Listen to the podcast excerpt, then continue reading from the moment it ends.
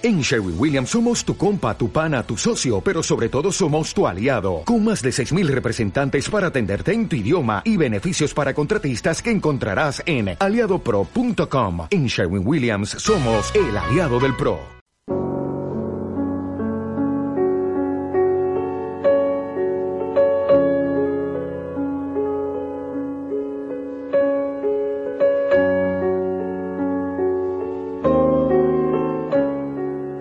Claro de Luna, el programa de astronomía en Puntal Radio.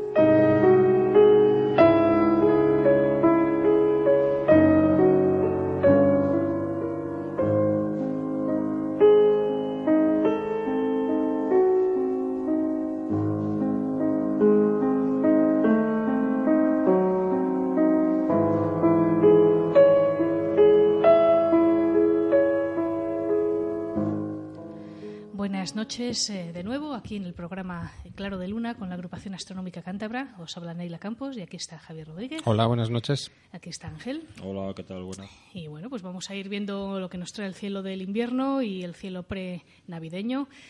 Y bueno, damos un aviso, lo daremos al final, pero eh, el aviso es que intentaremos grabar programa también la semana que viene, ¿eh? porque estamos grabando cada 15 días, pero para despedirnos ya antes de Navidad, intentaremos grabar también la semana que viene, que es 21 y que será el solsticio de invierno.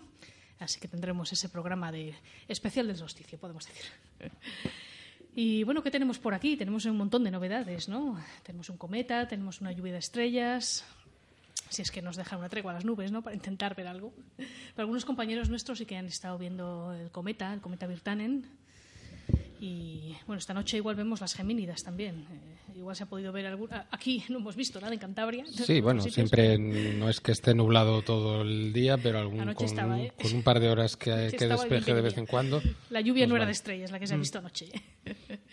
Bueno, las Gemínidas es una de las lluvias de estrellas eh, principales del año, ¿no? Recordamos que una lluvia de estrellas o lluvia de meteoros se produce cuando la Tierra atraviesa una eh, corriente meteórica, una corriente de partículas dejadas a su paso por un cometa. De su cola, pues va dejando partículas por el espacio que siembran la órbita del cometa. Entonces, cuando la Tierra atraviesa esa órbita llena de partículas, claro, lo hace pues una vez al año. Como la Tierra da la vuelta en un año, pues eh, una vez al año, por las mismas fechas, pasa por ahí, por la trayectoria de, de ese cometa que ha dejado ahí sus, eh, sus restos. ¿no? Entonces, esas pequeñas partículas que son del tamaño de un grano de arena o así, entran en la atmósfera de la Tierra a gran velocidad y con la fricción pues se queman y forman ese trazo luminoso que vemos como una estrella fugaz. Así que las que tocan ahora pues son las Gemínidas. Eh, el nombre viene de la constelación de Géminis, pero bueno, no hay que preocuparse mucho. El que no sepa las constelaciones no importa, porque No, lo de. Géminis es una cuestión de perspectiva, ¿no? Es como si miramos a lo lejos, lo veríamos provenir desde la constelación de Géminis, pero no hay que mirar, de hecho, a la constelación de Géminis, a lo mejor ahí es donde menos meteoros aparecen, ¿no? Hay que mirar, pues nada, todo el cielo. Nos, eh, para observar meteoros siempre se hace pues igual, ¿no? Se recomienda ponerse eh, cómodo y eh, una silla, una tumbona, bien abrigados y, y mirar al cielo a ver cuando caen los meteoros, porque caen cuando quieren, ¿no? Cuando Sí, siempre, deci- siempre decimos que, que, bueno, de estas lluvias de meteoros que siempre anunciamos en determinadas fechas, que tampoco hay que preocuparse porque lluvias de meteoros hay 25, casi 30. Hay muchas y todos los días del año Y casi todos los días hay alguna y, y no duran un solo día como, como aparecen las noticias, duran casi un mes. Varios días, sí. 15 días antes empiezan a crecer el número de meteoros, alcanzan un máximo y luego otros 15 hay días. algunas más condensadas en, en dos tres días, hay otras más esparcidas, ¿no? Las gemínidas igual se han estado viendo ya, esta madrugada será el máximo, hoy viernes, los que nos escuchéis hoy viernes por la noche, la madrugada de viernes al sábado es cuando está previsto el máximo, pero también seguramente los días siguientes todavía se puede ver alguna.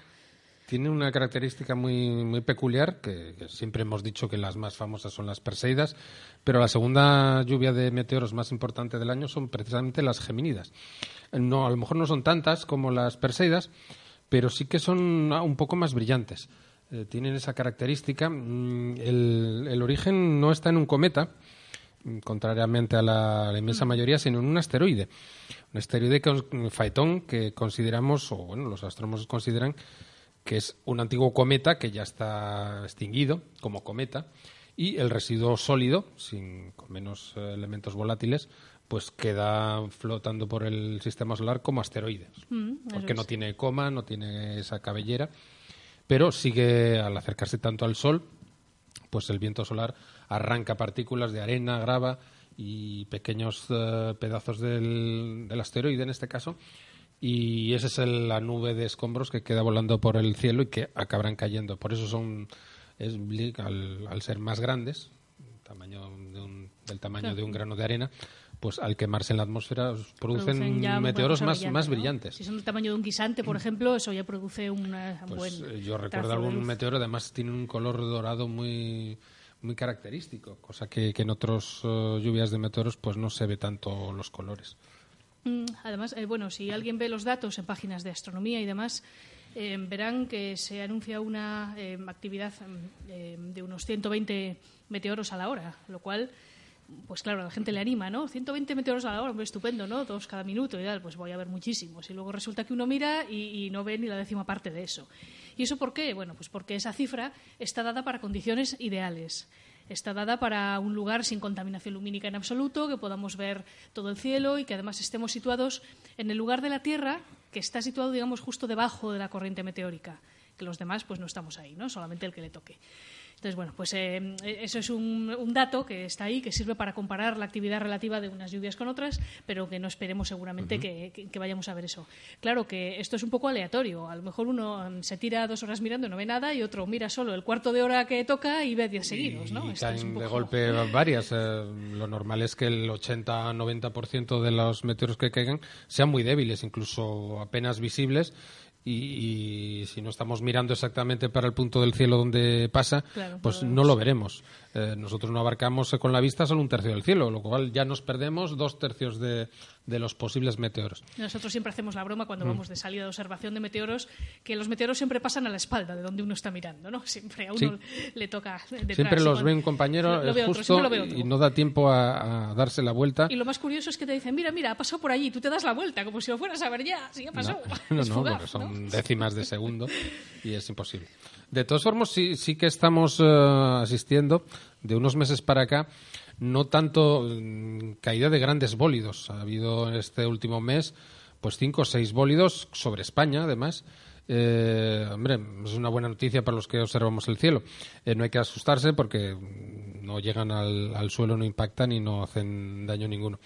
Eh, no es tanto que, estemos en una época de, grandes meteoros, de grandes lluvias de, partículas flotando y que caigan sobre nosotros, sino que es que se están refinando los medios de las cámaras y los observatorios automáticos. Entonces estamos observando, estamos grabando más mm, meteoros de los que mm, grabamos antes. Mm, pero se ven muchos, ¿eh? incluso fuera de los días que hay lluvia de estrellas, que bueno, en realidad siempre hay una lluvia activa, ¿no? aunque sea poco, pero se ven meteoros, meteoros o estrellas fugaces, eh, digamos, esporádicos también, que no corresponden a ninguna lluvia. Sí, sí, y, como, y como bien dices, a veces son pues muy grandes, cuando son muy grandes se llaman bólidos. Y nos han llamado el otro día, la agrupación astronómica nos ha llamado una persona por teléfono y otra por correo electrónico que habían visto desde las inmediaciones de Cantabria, entre Cantabria y País Vasco, eh, bólidos importantes. Esto, bueno, pues que ilumina la noche de repente, ¿no? Es, muy espectacular. Se ve de vez en cuando. O sea, no es que sea una cosa de todos los días, pero tampoco es demasiado raro, ¿eh? Ver un bólido es algo que sucede a veces a los que... Y para, para los oyentes es interesante el, estar atentos, ya que es algo que, en fin, no podemos prever, pero si lo vemos, es interesante que anotemos eh, dónde lo hemos visto, sobre qué constelación, si la sabemos reconocer, y la hora exacta, porque eso nos va a ayudar, más o menos en la zona del cielo, porque a los astrónomos nos va a ayudar si hay mucha gente que lo ve, cada, cada persona en un sitio distinto de, España, pues o de Europa, lo vamos a ver con una perspectiva distinta sobre el fondo de una constelación distinta. Entonces eh, podemos triangular la trayectoria y calcular exactamente la, la órbita que siguió, por dónde entró, sobre la vertical de qué población, a qué altura se desintegró, y demás. Eso nos ayuda mucho a, determinar la órbita aproximada y saber dónde proviene. Y muchas veces, bueno, algunas veces a buscar fragmentos incluso. Hubo un bólido que cayó por la zona de León hace unos años y fue gente de la agrupación astronómica de allí de León y gente de distintas entidades astronómicas a ver si encontraban algún resto pues de ese bólido que es que se vio hasta de día. O sea, fue brutal. Yo recuerdo ver vídeos de ello y se, se veía hasta de día y sí que caen trozos, sí que caen trocitos al suelo. Lo malo es encontrarlos, ¿no? Pero claro, pues son una piedrecita pues que es muy distinta de su entorno, que parece que no debería estar allí. Pues hay que analizar, pero hay unas, hay unas pautas. Pero se puede hacer, se puede hacer.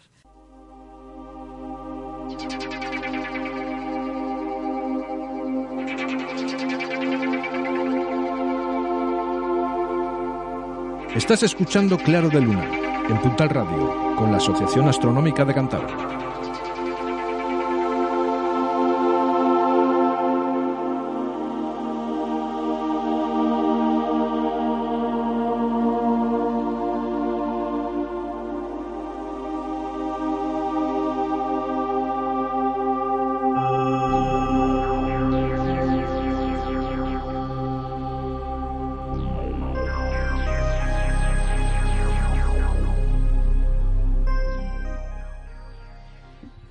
Otra novedad que tenemos, eh, además de intentar ver las Gemínides esta noche, es eh, todos estos días, ya se ha visto en los días anteriores y se seguirá viendo el cometa Virtanen, el cometa 46P. La P significa que es periódico, es decir, vuelve. Y bueno, Virtanen pues es el nombre del descubridor, los cometas llevan el nombre de su descubridor y se ha visto pues bastante bien ya estos días. Ahora está a punto de, pasar por su máximo acercamiento, que es el, me parece que es el 16, ¿verdad? Estamos a 14, pues eh, este domingo, pero bueno, que no solo se ve ese día del máximo acercamiento, se viene viendo ya desde hace varios días y se seguirá viendo después. Está, vamos a, vamos a comentar cómo localizarlo. se puede ver con unos prismáticos, quizá, bueno, a simple vista, no sé si llegar a ver desde las ciudades, eh, pues difícil, ¿no? Está en la zona de la constelación de Tauro. La constelación de Tauro está ahora en las primeras horas de la noche hacia el este. Luego ya, si es un poco más tarde por la noche, hacia medianoche, ya va pasando hacia el sur. Eh, se reconoce por bueno, pues eh, Aldebarán y su estrella más brillante, que es rojiza. Tenemos las Pléyades también. Las Pléyades es ese pequeño cúmulo de seis, siete estrellas, con prismáticos muchas más, que está en la constelación de Tauro. Y bueno, pues por ahí anda, por ahí entre Tauro y, Capela, Capela de la constelación de Auriga, pues por ahí irán estos días desplazándose. Un cometa, además, pues bueno, no pasa como en las películas por delante de nosotros como si fuese una estrella fugaz, ¿no? Sino que se ve en el cielo, se ve ahí, al lado de las Pléyades, de donde corresponda hoy, y mañana pues un poquito más allá y pasado otro poquito más allá y se va viendo el desplazamiento a lo largo de los días. Si tomamos nota de dónde está respecto a las Pléyades o respecto al de Barán o alguna estrella que sepamos reconocer, pues veremos que de un día para otro se va desplazando. Eh, nos puede ayudar a localizarlo los que no estén familiarizados con la constelación de Tauro. A lo mejor sí lo están con la de Orión. Orión es una constelación muy conocida del invierno.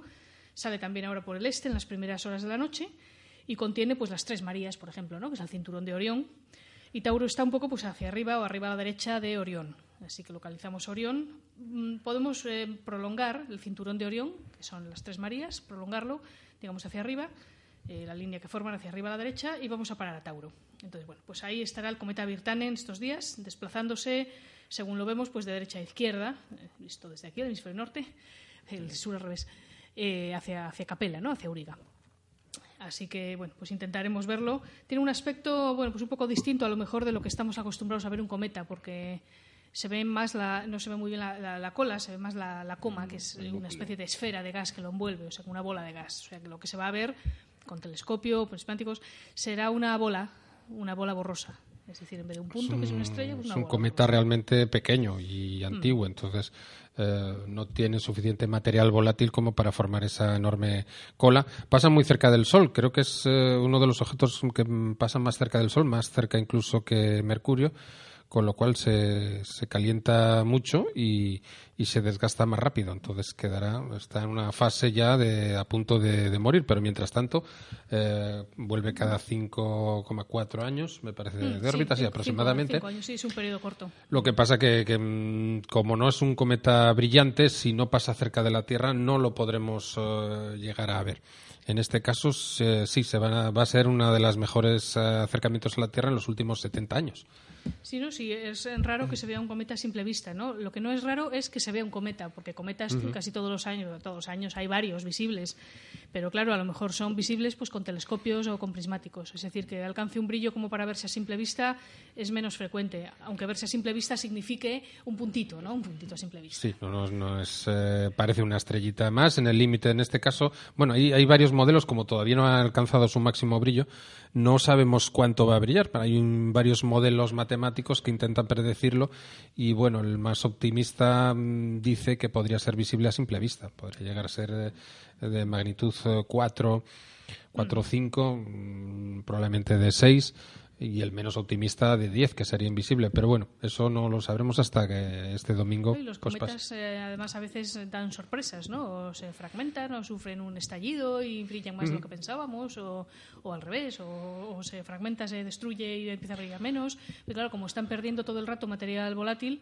pues a veces pierde cohesión su núcleo y, y puede ocurrir cosas imprevistas, ¿Sí? ¿no? O sea que no, nunca, nunca es eh, infalible la predicción de brillo de un cometa. Una de las curiosidades de este cometa es que la, la, misión Rosetta, de la sonda europea que estaba destinada a aterrizar sobre un cometa, eh, pues en principio iba a ser dirigida hacia este, este cometa.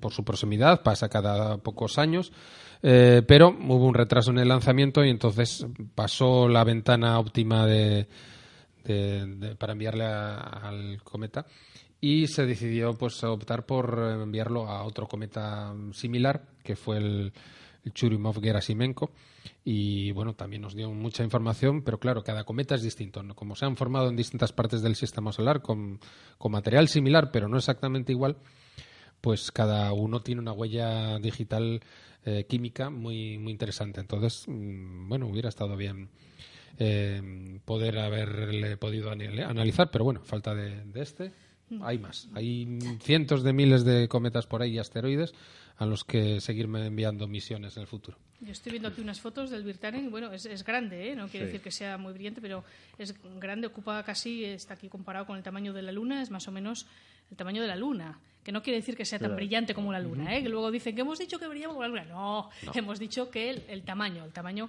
lo que pasa que es un objeto débil y difuso y se verá mucho mejor desde lugares sin contaminación lumínica. Todo lo que sea alejarse de las luces de la ciudad nos va a permitir verlo mejor. Eh, otra cosa es la Luna, ¿no? Estos próximos días eh, vamos a tener el máximo acercamiento uh -huh. del cometa, pero la Luna está creciente, va a estar llena dentro de poco y esa luminosidad que da la luna en el cielo mmm, puede impedir un poco ver el cometa, pero seguro que lo vemos a simple vista, bueno, pues si sabemos eh, localizarlo. Va a ser fácil de, relativamente fácil de localizar por el color. Tiene un color característico, eh, no hay estrellas verdes, no hay nebulosas de color. El verde es un color muy raro en la naturaleza, me refiero al, al espacio exterior, y el hecho de que este, este cometa tenga pues una pequeña cantidad de, de cianógeno, de componentes eh, que contienen cianuro. Eh, esas moléculas de cianuro eh, generan un color muy verde pálido característico, verde grisáceo, y, y dotan a, a, esa cabellera de, del cometa de, de, ese color. Y entonces va a ser fácil porque es que no vamos a ver otra estrella de, de color verde. Lo que ocurre es que, bueno, estamos dando por hecho bueno. que, que, los que nos escuchan pues tienen una cierta costumbre de observar el cielo y de fijarse en los colores. Porque quien observa el cielo por primera vez, a veces le decimos, mira, Aldebarán es roja y Capela es blanca o Beca es azulada. Tonos y dicen, sutiles. pero si yo no veo colores por ninguna parte, ¿no? Entonces Mm. la vista también se entrena y la vista también se acostumbra. Y los colores de la astronomía, claro, son colores muy, muy tenues. Es decir, es un tono que tira levemente a rojizo. ¿no? Son digo, matices roja, muy ¿no? sutiles de, de, unos colores genéricos, decimos azul, blanco, amarillo y rojo. Y, y, nada, son pequeñas, pequeñísimas variaciones y lo que hacemos es comparar eh, un cuerpo celeste con otro. Pues eh, vemos que este es más azulado que, que Júpiter, más rojizo que Aldebarán. Pues así, así comparamos. Pero en la fotografía sí que sale. Si buscáis por internet o lo que sea, fotografías de cometa Virtanen, por ejemplo, es como hace unos años el Luling, el cometa mm. Luling, me acuerdo, y también era muy verde, pero se ve en las fotos. Se ven las fotos porque, ¿qué pasa? Que es que nuestra vista no es muy sensible a los colores en condiciones de poca luz. Es como si entramos en una habitación a oscuras y no distinguimos apenas los colores, solo distinguimos pues un poco luces y sombras, porque eh, nuestra vista en modo nocturno pues es más sensible a la luz débil, pero menos a los colores. Entonces la astronomía, claro, pues es algo que hacemos en condiciones de poca luz, con lo cual nuestro ojo no capta bien los colores, pero eh, la cámara fotográfica sí, y por eso salen las nebulosas y todo eso tan bonito, ¿no? Que salen en las fotos y que con nuestro ojo directamente al telescopio, pues eh, no siempre se ve, no, no, no se ve así en absoluto, ¿no? Pero bueno, alguna tonalidad sí que se puede, sí que se puede distinguir.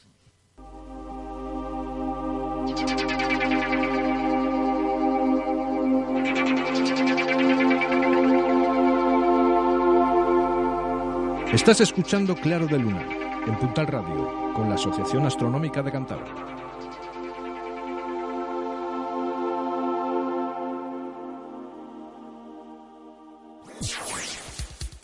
Estás escuchando Puntal Radio, tu emisora online.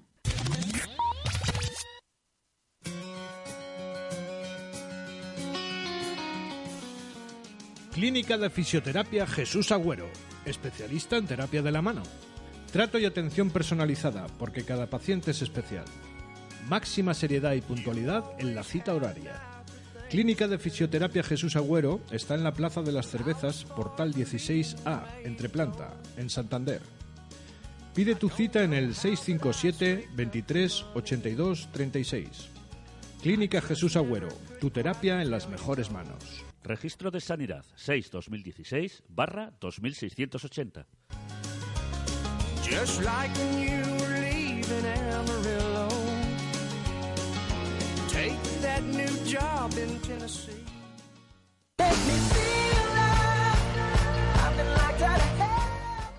Los colores de Arán, en la calle Burgos 4 de Santander, es un nuevo concepto de comercio diferente y original, especializado en bordados y complementos. Ofrecemos todo lo necesario para un regalo exclusivo, único y especial, con una amplia y cuidada selección de artículos de ropa del hogar, juegos de toallas, albornoces, mantas, baberos, peluches, todo bordado y personalizado. En bordadosinfantiles.com podrás conocer nuestros productos, que son la esencia de nuestra marca, y hacer tus pedidos. Los colores de Arán estamos en la calle Burgos 4 de Santander y en bordadosinfantiles.com.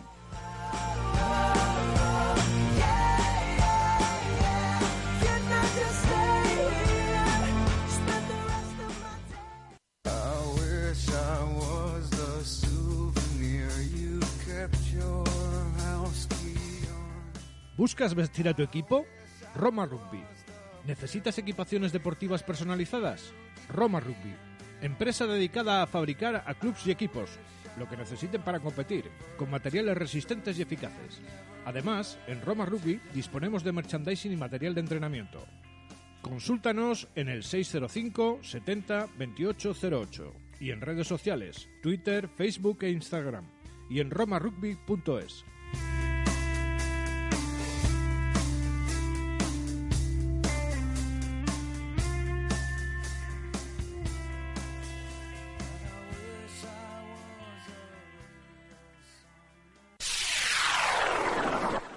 Rechaza imitaciones y quédate con el original. Puntal Radio.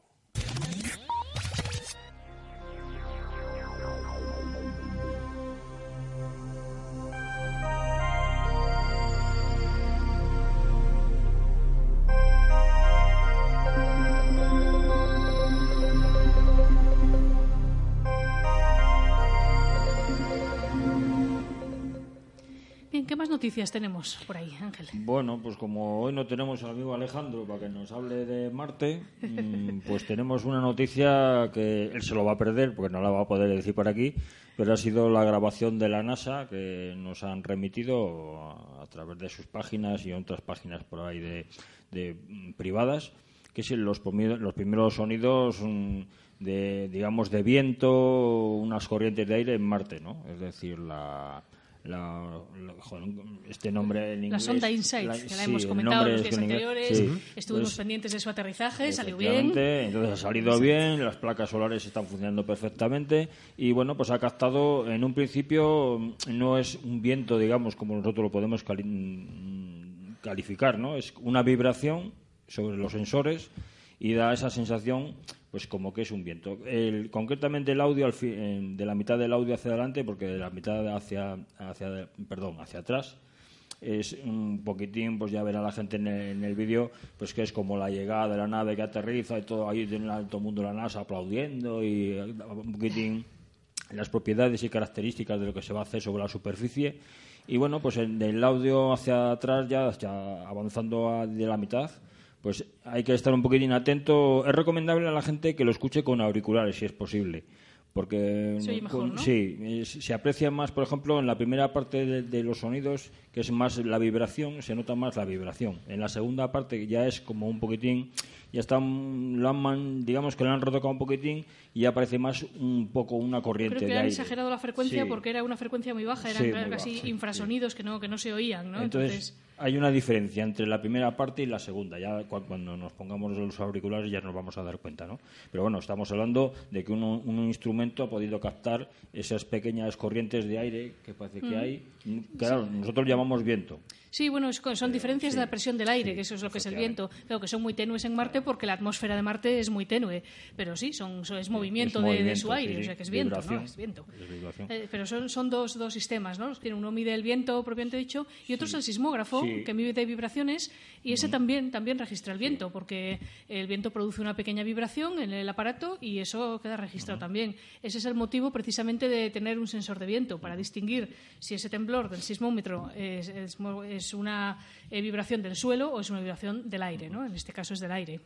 Pero es muy curioso, ¿no? Oír el viento en otro planeta es increíble, ¿no? Sí, sí, es que estamos viendo, estamos escuchando algo que, mm, claro, aquí estamos, como yo siempre digo, ¿no? Es que mm, nunca vamos a escuchar pájaros en una grabación.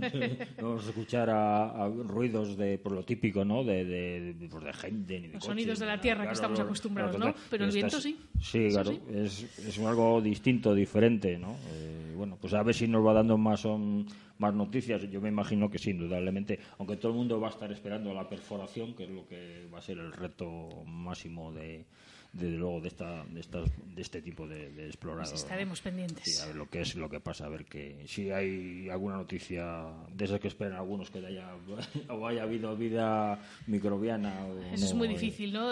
Muy difícil de probar. sí. Eh, pues se pueden encontrar indicios, eh, bueno, pues ya ha habido cosas que apuntan, que A si ver. hay concentración de metano en el Marte, de dónde sale, si es geológico, eh, si produce del, del interior del planeta, lo del metano está todavía un poco por resolver, ¿no? Pero es muy difícil encontrar pruebas concluyentes. Es decir, puede que la Insight eh, aporte unos ciertos datos que apunten en una dirección, pero desde ahí a que la comunidad científica se ponga de acuerdo y diga esto son un signo inequívoco de vida, para eso tendría que ser mm, una prueba extraordinaria, ¿no? Y es muy difícil que lo sea. Bueno, ¿qué más tenemos por ahí? Pues otra noticia curiosa que ha ocurrido esta semana es que eh, es sobre el- uno de nuestros eh, amigos más, eh, más antiguos, los mayores, que es la sonda Voyager, las sondas Voyager, la 1 y la 2. En este caso es la, sonda Voyager 2, que lanzada en 1977, el 20 de agosto, que después de hacer su periplo por el sistema solar, eh, sacar fotos y obtener datos de los planetas a su paso, pues ha salido del, sis- del sistema solar. Eh, a, lo largo de su recorrido ya se perderá en el espacio. Eh, ha llegado eh, hace poquitas, poquitos días, prácticamente unas pocas semanas, al límite de lo que consideramos el- la frontera entre el sistema solar y el espacio interestelar. Ha cruzado esa leve frontera que está a unos 18.000 millones de kilómetros del Sol. Para que nos hagamos una idea, la, la pequeña señal de, de radio que emite la, la sonda y que nos indica que está viva y nos manda los datos, pues tarda en llegar desde la sonda Voyager hasta la Tierra unas 16 horas y 38 minutos. Qué Eh, barbaridad. O sea, que es casi un día, bueno, casi un día luz, cerca de un día luz. O sea, un cable- sale la señal un día y llega el siguiente, ¿no? Pues es, es increíble. es- La- la- es- la es radio muchísimo. va a la velocidad de la luz, claro. Si tenemos en cuenta que, que la luz del Sol tarda ocho minutos o poco más en llegar desde el Sol hasta la Tierra, pues eh, multiplica, haces la división y está lejísimo. La sonda Voyager incluso está más lejos. El problema es que la sonda Voyager, mm, bueno, las dos sondas son idénticas, son gemelas, La Voyager 1 y 2. Exacto. Tienen un, o ten- tienen un instrumento de, mm, para medir el plasma, que son las partículas eh, cargadas magnéticamente que emite toda estrella, no solo el Sol, sino cualquier estrella. Eh, desgraciadamente, la sonda Voyager, eh, la 1, que está más lejos, está a 21.600 millones de kilómetros, pues se le estropeó unos años antes, en el 80 y pico, se estropeó ese, ese instrumento. Entonces no pudimos determinar cuándo salía exactamente de la heliopausa, que es esa frontera magnética donde el campo magnético del Sol se iguala con el del campo magnético de la galaxia. Pero bueno, sabiendo por dónde estaba, salió en 2012, tengo yo aquí, se empezó a decir que ya Mm. se suponía que estaba fuera del sistema Sí, solar. sí, había unos indicios indirectos, pero la Voyager 2, que, que se lanzó después, iba un poquito más lenta, pues ahora sí que hemos eh, obtenido una medida de ese campo magnético interestelar. Más bien hemos medido el campo magnético del Sol y se ha visto cómo se desploma a esa distancia, con lo cual entendemos que ya ha cruzado esa frontera.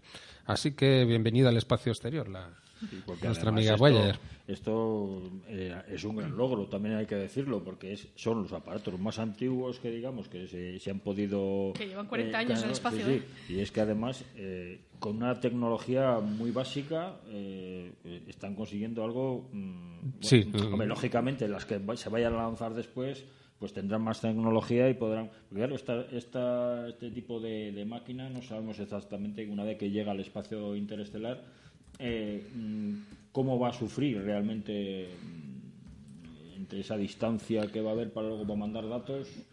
Mm, No sé si habrá un, luego un deterioro también al, al Sí, estar constantemente fuera de, claro, de, de un campo. eh, Está rodeada de radiación y eso afecta a la electrónica fundamentalmente. Ya digo, ese, ese instrumento que en el Voyager 1 se estropeó, pues probablemente fue debido a eso. Eh, hay que decir que, que, claro, a estas distancias del Sol eh, los paneles solares no funcionan. Hace muchísimo que dejaron de funcionar las sondas Voyager y algunas otras más, la Cassini y otro tipo de sondas de segunda y tercera generación pues no pueden usar paneles solares y lo que se llevan es como, como, es- como fuente de energía es una pila de, de plutonio en este caso. Una pila atómica en el sentido que va a dar una, una pequeña cantidad de electricidad no mucha pero suficiente para para las necesidades de los instrumentos, los pocos instrumentos que lleva la sonda, y puede funcionar durante decenas de años, hasta que, que, mm, tenga un fallo electrónico catastrófico, pues podrá seguir enviando. Tampoco envía mm, imágenes, simplemente es una pequeña señal de radio con, una poca telemetría. Sabemos mirando la antena en qué dirección está, el tiempo que tarda eh, está marcado por un reloj atómico, entonces calculamos la distancia y la poca información que nos manda es eso, es una medida del campo magnético y, y prácticamente nada más. Pero bueno, está viva, sigue, sigue trabajando y esperemos que dure un poquito más a ver qué, no- Los- qué más nos puede dar. Los oyentes que nos escuchen, que tengan edad suficiente, se acordarán que durante los años 80 se estuvieron recibiendo pues imágenes de las eh, misiones Voyager y, y de las Pioneer también que eran imágenes pues que no se tenían antes, porque antes solo se tenían imágenes de los planetas exteriores eh, vistas eh, pues por un telescopio. Y no es lo mismo Saturno visto por un telescopio que Saturno visto de cerca. Aquello fue increíble, ¿no? Tener fotos de Júpiter, de Saturno, de Recuerdo, Urano, recuerdo Neptuno, el lanzamiento, yo era un niño pequeñito, pero me acuerdo que fue noticia, vamos, a nivel mundial de las dos ondas y cada dos o tres años eh, pasaban cerca de un planeta y eran las primeras imágenes de Marte, las primeras de Júpiter, de Saturno, Claro, de claro, Urano, las Neptuno. primeras imágenes de los planetas vistos Entonces de fue cerca. histórico. ahora ya Sí, nos parece porque- normal una foto de Saturno visto de cerca, ya no hacemos ni caso, ¿no? Pero Sí, eh, porque la última yo creo que fue cuando la hicieron girar y se vio la Tierra, ¿no? Yo creo que fue la última vez. la famosa. Sí, foto del punto, punto- un punto azul pálido, ¿no? Cuando muy Carl pequeño, Sagan sí. pidió que se diese la vuelta a la cámara para mirar hacia la Tierra y se veía la Tierra desde allí, pues era eso, un punto, para que tomemos un poco conciencia de lo que somos, ¿no? En, en mitad del espacio, un punto. Y además, bueno, pues todas estas imágenes dieron pie también a la serie Cosmos de Carl Sagan, ¿no? Efectivamente, sí. imágenes. Y luego no sé si realmente, bueno, la, la dirección que vayan a tomar, no sé si van a- estaban un poco dirigidas hacia Alpha Centauri o, No, no, o simplemente van a ir como, como vayan ellas. Yo creo que no van hacia, No. hacia de ninguna parte, ¿no? Es que yo no me acuerdo si estaba. No se pueden, a ver, se, se podrían dirigir. El problema es que cada vez que pasan cerca, han pasado cerca de un planeta, sobre todo Júpiter y Saturno, eh, se han desviado. con la gra- gravedad de los planetas han pasado suficientemente cerca para hacer unas excelentes fotografías, pero eso implica que su atracción ha sido demasiado grande y las ha desviado de su órbita original. Sí que era una órbita un poco dirigida, pero Bueno, grosso es que modo. nunca, nunca se pensó en lo que llaman ahora la misión extendida, que es la misión interestelar, pero nunca se pensó en eso. Hombre, sí Y se una pensó, vez- sí se pensó porque, bueno, pues dijimos, este mm, seguirá viajando por el espacio eh, y esto no se va a destruir, ¿no? Y a lo mejor una civilización extraterrestre lo encuentra dentro de un millón de años. de- No de van a hacer una ¿no? estrella De prefijada. hecho, ahí está la grabación del disco, la placa y todo eso, porque en el Efectivamente, fondo sí. eh, lo que se intentaba también era después, pues bueno, si se cuando saliese ya fuera del al sistema estelar, pues mm, como un, me- un es lo que hemos comentado otras veces, ¿no? Como un tipo de mensaje de decir, bueno, es que estamos sí, por aquí. claro, era un mensaje, pues es un Sí. disco grabado con sonidos de la Tierra, música y tal, y la famosa placa en que pues está grabado la silueta de un hombre y una mujer y, y el, el esquema del sistema solar de donde estamos situados. Es que era la primera vez que se pretendía ir más allá de nuestro sistema solar y explorar, pues, eh, hombre, no el universo, pero sí lo, hasta, donde, cercano. hasta donde se pudieran. Tampoco es que fueran a ir mucho más lejos de lo que están ahora. Pero bueno, era, era el, el impulso filosófico de, de ir donde no, no se ha podido ir nunca. Eso es, eso es. Eh, y bueno, pues eh, siguen haciendo su cometido, que, que ya es bastante.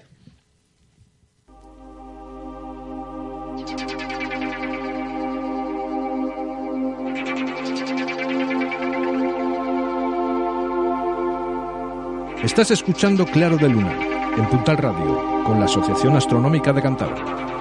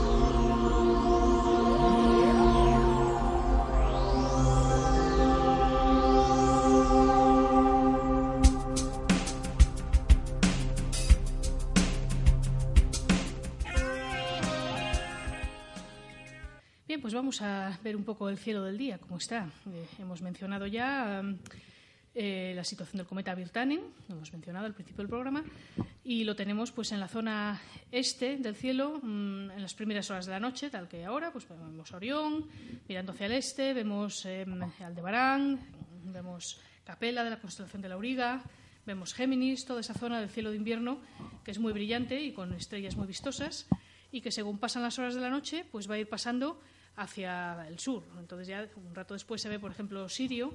Sirio es la estrella más brillante, visible a simple vista, y está, pues según miramos a Orión, digamos, pues abajo a la izquierda, eh, según miramos a Orión. Yo cuando digo izquierda, eh, lo miro desde el hemisferio norte, ¿no? Que es Sí, como lo de nosotros, pero la derecha y la izquierda, desde el hemisferio sur, si nos escuchan, pues es al revés. Es como lo de la luna, ¿no? La luna miente, ¿no? En el hemisferio norte, cuando parece una C, no es creciente, sino decreciente. Pero en el hemisferio sur la luna dice la verdad, porque, claro, es al revés de lo que vemos aquí. Bueno, pues entonces vemos toda esa zona de las constelaciones de invierno. Y lo que sí que tenemos eh, hoy viernes es una bonita conjunción entre la Luna y Marte. Vemos la Luna creciente, eh, que la veremos pues hacia el sur, ahora ya cayendo hacia el suroeste, y, ahí está Marte justo arriba de la Luna. Así que quien no haya localizado todavía Marte, ahí tiene una estupenda ocasión de en hacerlo. la constelación de Acuario, justo En la constelación en la de Acuario. parte superior.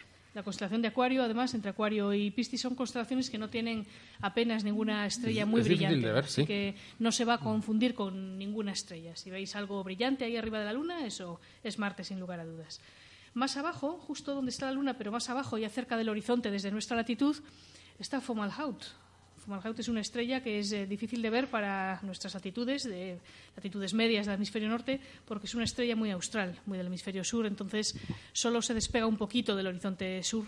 Si tenéis un horizonte sur libre de obstáculos, eh, podéis verla, pero no siempre es fácil. Bueno, ¿qué más tenemos por aquí? Em, planetas, bueno, ahora tenemos, em, si alguien madruga antes de amanecer, como ahora amanece tarde, pues es fácil. Y ahí tenemos a Venus, tenemos a Venus de lucero del amanecer, eh, antes de que salga el sol, un buen rato antes, ya se está viendo Venus en el este, en el horizonte, eh, sobre el horizonte este, por donde va a salir el sol, por donde ya clarea, pues ahí se ve. Y de hecho ya eh, cuando el sol ya está a punto de salir y el cielo ya está más o menos Es claro, lo más brillante del cielo, salvo la luna. Sí, sí, sí, sí. Momento oportuno para poder ver las fases. Eh, ahora es cuando mejor se pueden ver las fases de Venus. Las fases de Venus con un telescopio Con un mediano se puede ver perfectamente en forma Incluso de... con unos binoculares de más de 25 aumentos. Sí, unos unos 25 a prismáticos 100. grandes, sí, pero con, con trípode. Tenemos Sí, que ponerlos con sí, trípode, porque la forma pues, de la fase es una cosa muy pequeñita y si lo hacemos a pulso, incluso la persona que diga que tiene muy buen pulso, Pero nadie tenemos ese pulso. Es el ¿no? momento idóneo porque ahora está muy brillante, por las mañanas está impresionante, entonces es el momento más apropiado para poder Eso ver es, las y se va a ver como una forma pues, Sí. de lunita, como Sí, una pequeña lunita lunita. pequeña. Recordemos que todos los cuerpos del sistema solar tienen fase, aunque siempre hablamos de la Luna, pero obviamente no es un fenómeno propio de la Luna, sino que cualquier cuerpo del sistema solar pues le da el Sol por un lado y por el otro no, ¿no? Y esa es la fase nada más. Así que invitamos a todo el que tenga cielos despejados al amanecer a intentar ver Venus. Bueno, y en cuanto a actividades nuestras, de nuestra agrupación, mañana, que es 15 de diciembre, sábado, teníamos prevista una salida en nuestro calendario de actividades, pero mucho me temo que el tiempo no nos lo va a permitir. Bueno, si alguien está interesado, que esté pendiente por la tarde y si ve que despeja, que todo podría ser, pues que nos dé un toque, que nos, eh, pues las formas de contacto que tenéis en nuestra página web, eh, www.astrocantabria.es, tenéis el Facebook de Astrocantabria y bueno, pues tenéis eh, nos podéis dejar mensajes en iBox, tenéis todas las formas de contacto que conocéis. Estamos, vamos a seguir estando también eh, los martes en el Centro Cultural Doctor Madrazo de Santander. Eh, salvo los que sean festivos, es decir, pues el 25 de diciembre, el 1 de enero, como son festivos, bueno, estaremos, pero el resto de martes del periodo navideño eh, no nos vamos de vacaciones, sino que estaremos ahí. Y bueno, pues seguiremos eh, haciendo em, actividades, charlas, todo lo que siempre hacemos. Y bueno, pues queremos emplazaros de aquí a la semana que viene porque, eh, como decíamos al principio del programa, eh, viene siendo quincenal el programa, Claro de Luna, pero la semana que viene haremos programa para hacer bueno, pues el programa del solsticio antes de las fiestas navideñas. Así que el próximo viernes, que es 21 de diciembre, volveremos a estar aquí. Os esperamos en Claro de Luna.